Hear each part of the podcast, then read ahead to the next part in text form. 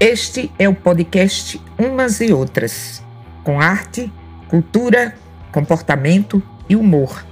E eu sou Clotilde Tavares, falando sobre o que me der na telha.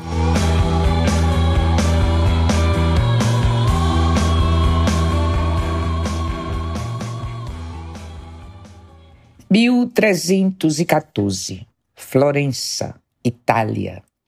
A peste negra assola a cidade. Dez jovens, sete moças e três rapazes, todos ricos e de boa família, retiram-se para um palácio distante onde, entre prazeres amenos e poesia, esperam que a epidemia acabe. Para se distrair, resolvem contar cada um uma história, diariamente, durante dez dias. A vida humana, com seus desencontros, sentimentos, morte e superação, tudo isso é ali narrado com humor e graça. São histórias edificantes ou engraçadas e algumas francamente picarescas. Esse é o livro Decameron, escrito no século XIV, cujo autor, Giovanni Boccaccio, formou, ao lado de Dante Alighieri e Francesco Petrarca, o maior terceto da literatura italiana. Mas não quero falar muito do livro. Como é um clássico, atravessou gerações e muita gente escreveu sobre ele. O que eu quero mesmo é ler uma das histórias. Então, tire as crianças da sala, pois esta é para maiores de 18 anos. Ano passado, em Barleta, havia um padre, Dom Diano de Barolo, que, por ter igreja pobre, para se sustentar, começou a carregar mercadoria com uma égua, comprando e vendendo pelas feiras da Apulia. Nessas andanças, travou estreita amizade com um homem chamado Pietro da Tressante, que se dedicava àquele mesmo ofício com um asno. E em sinal de afeição e amizade, só o chamava de compadre, segundo o costume apoliano. E todas as vezes que este ia a Barleta, o padre o levava à sua igreja e ali o hospedava, recebendo-o com as honras que podia. Compadre Pietro, por sua vez, apesar de ser paupérrimo e de ter interessante uma casinha que mal dava para si, para sua jovem e bela esposa e para o asno, levava Dom Gianni à sua casa todas as vezes que ele aparecia interessante e o acolhia da melhor forma que podia, como reconhecimento pelas honras que recebia em Barleta. No entanto, no que se refere à hospedagem, Compadre Pietro possuindo só uma caminha, na qual dormia com sua bela esposa, não podia fazer-lhe as honras que queria. Mas, como tinha um pequeno estábulo, lá ao lado do seu asno, alojava a égua de Don Gianni e este precisava deitar-se ao lado dela sobre alguma palha. A mulher, sabendo como o marido era honrosamente recebido em Barleta, por diversas vezes, estando o padre em sua casa, manifestou a vontade de dormir com a vizinha para que o padre dormisse com seu marido na cama e disse-o várias vezes ao padre, mas este nunca aceitou. E numa dessas vezes ele disse: Comadre de mata, não se incomode por minha causa, estou bem. Pois quando quero, faço esta égua virar uma linda mocinha e fico com ela. Depois, quando quero, faço-a virar égua e por isso não quero me separar dela. A jovem ficou admirada e acreditou. Depois contou ao marido, acrescentando: Se ele é tão amigo seu como diz, por que não lhe pede que lhe ensine esse feitiço?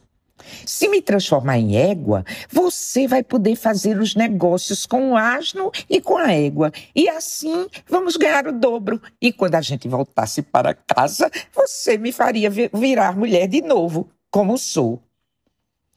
Compadre Pietro, que era um tantinho bronco, acreditou nessa história e aceitou o conselho. Então, começou a insistir sem parar para que Don Gianni lhe ensinasse aquilo. Don Gianni fez de tudo para lhe tirar aquela tolice da cabeça, mas não conseguindo, disse: Pois bem, se é isso que quer, amanhã cedo nos levantamos, como de costume, antes do amanhecer, e eu lhe mostro como se faz. É bem verdade que o mais difícil da coisa é pôr o rabo, como você verá. Compadre Pietro e comadre Gemata pouco dormiram durante a noite, tanto era o desejo com que esperavam a coisa.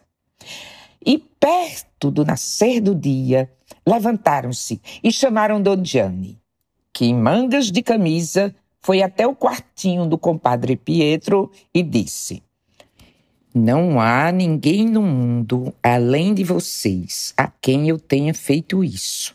Mas já que querem, faço.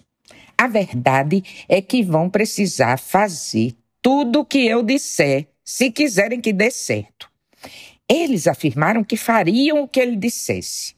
Por isso, Don Gianni pegou uma tocha e a pôs na mão do compadre Pietro, dizendo-lhe: Olhe bem como eu vou fazer. Guarde bem na cabeça o que eu disser. E pelo que você mais preza no mundo, não ponha tudo a perder. Porque seja lá o que você veja ou ouça, não diga uma única palavra e rogue a Deus para que o rabo prenda bem. Compadre Pietro, segurando a tocha, disse que o faria. Don Gianni mandou comadre Gemata ficar pelada, como tinha vindo ao mundo, e postar-se com as mãos e os pés no chão, do modo como ficam as éguas, dizendo-lhe também que, acontecesse o que acontecesse, ela não deveria dizer nada. E começando-lhe a tocar o rosto e a cabeça, disse: Seja esta uma bela cabeça de égua. E tocando-lhe os cabelos, disse: Sejam estas belas crinas de égua. E tocando-lhe os braços, disse: Sejam estas belas pernas e belas patas de égua.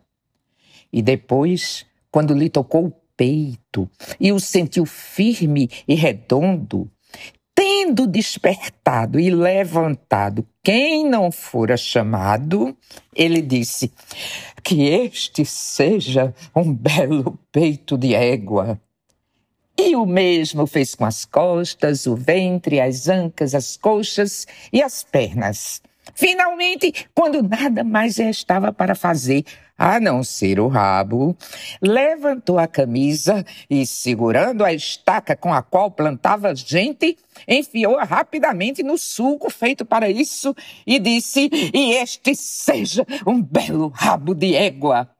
Compadre Pietro que até então olhara tudo atentamente, ao ver essa última ação e não gostando dela, disse: Ó, oh, Don Gianni, rabo eu não quero, rabo eu não quero. Ah, mas já sobreviera o úmido radical, graças ao qual todas as plantas pegam, quando Don Diano disse a retirá-lo. Ai, compadre Pietro, o que foi que fez? Eu não disse que não deveria ter falado, eu não disse que não deveria dizer nada, visse o que visse. A égua estava para ser feita, mas falando, você estragou tudo e não há mais jeito de refazê-la. Compadre Pietro disse: Ah, assim está bom, eu não queria aquele rabo, não. Por que o senhor não disse? Faça você o rabo. Além disso, estava pondo o rabo baixo demais. Don Gianni disse: Porque da primeira vez você não ia saber pôr o rabo como eu. A jovem, ouvindo essas palavras, pôs-se em pé e disse de boa fé ao marido: Ai, que besta você é! Por que estragou tudo para você e para mim? Que égua você já viu sem rabo? Deus que me livre, você é pobre, mas seria justo que fosse muito mais. Portanto, não havendo modo de fazer a moça virar égua, por causa das palavras que compadre Pietro dissera, ela voltou a vestir-se, pesarosa e melancólica, e compadre Pietro, tal como estava acostumado, voltou ao antigo ofício com o asno. E foi à feira de Bitonto com Don Gianni, porém nunca mais lhe pediu aquele serviço.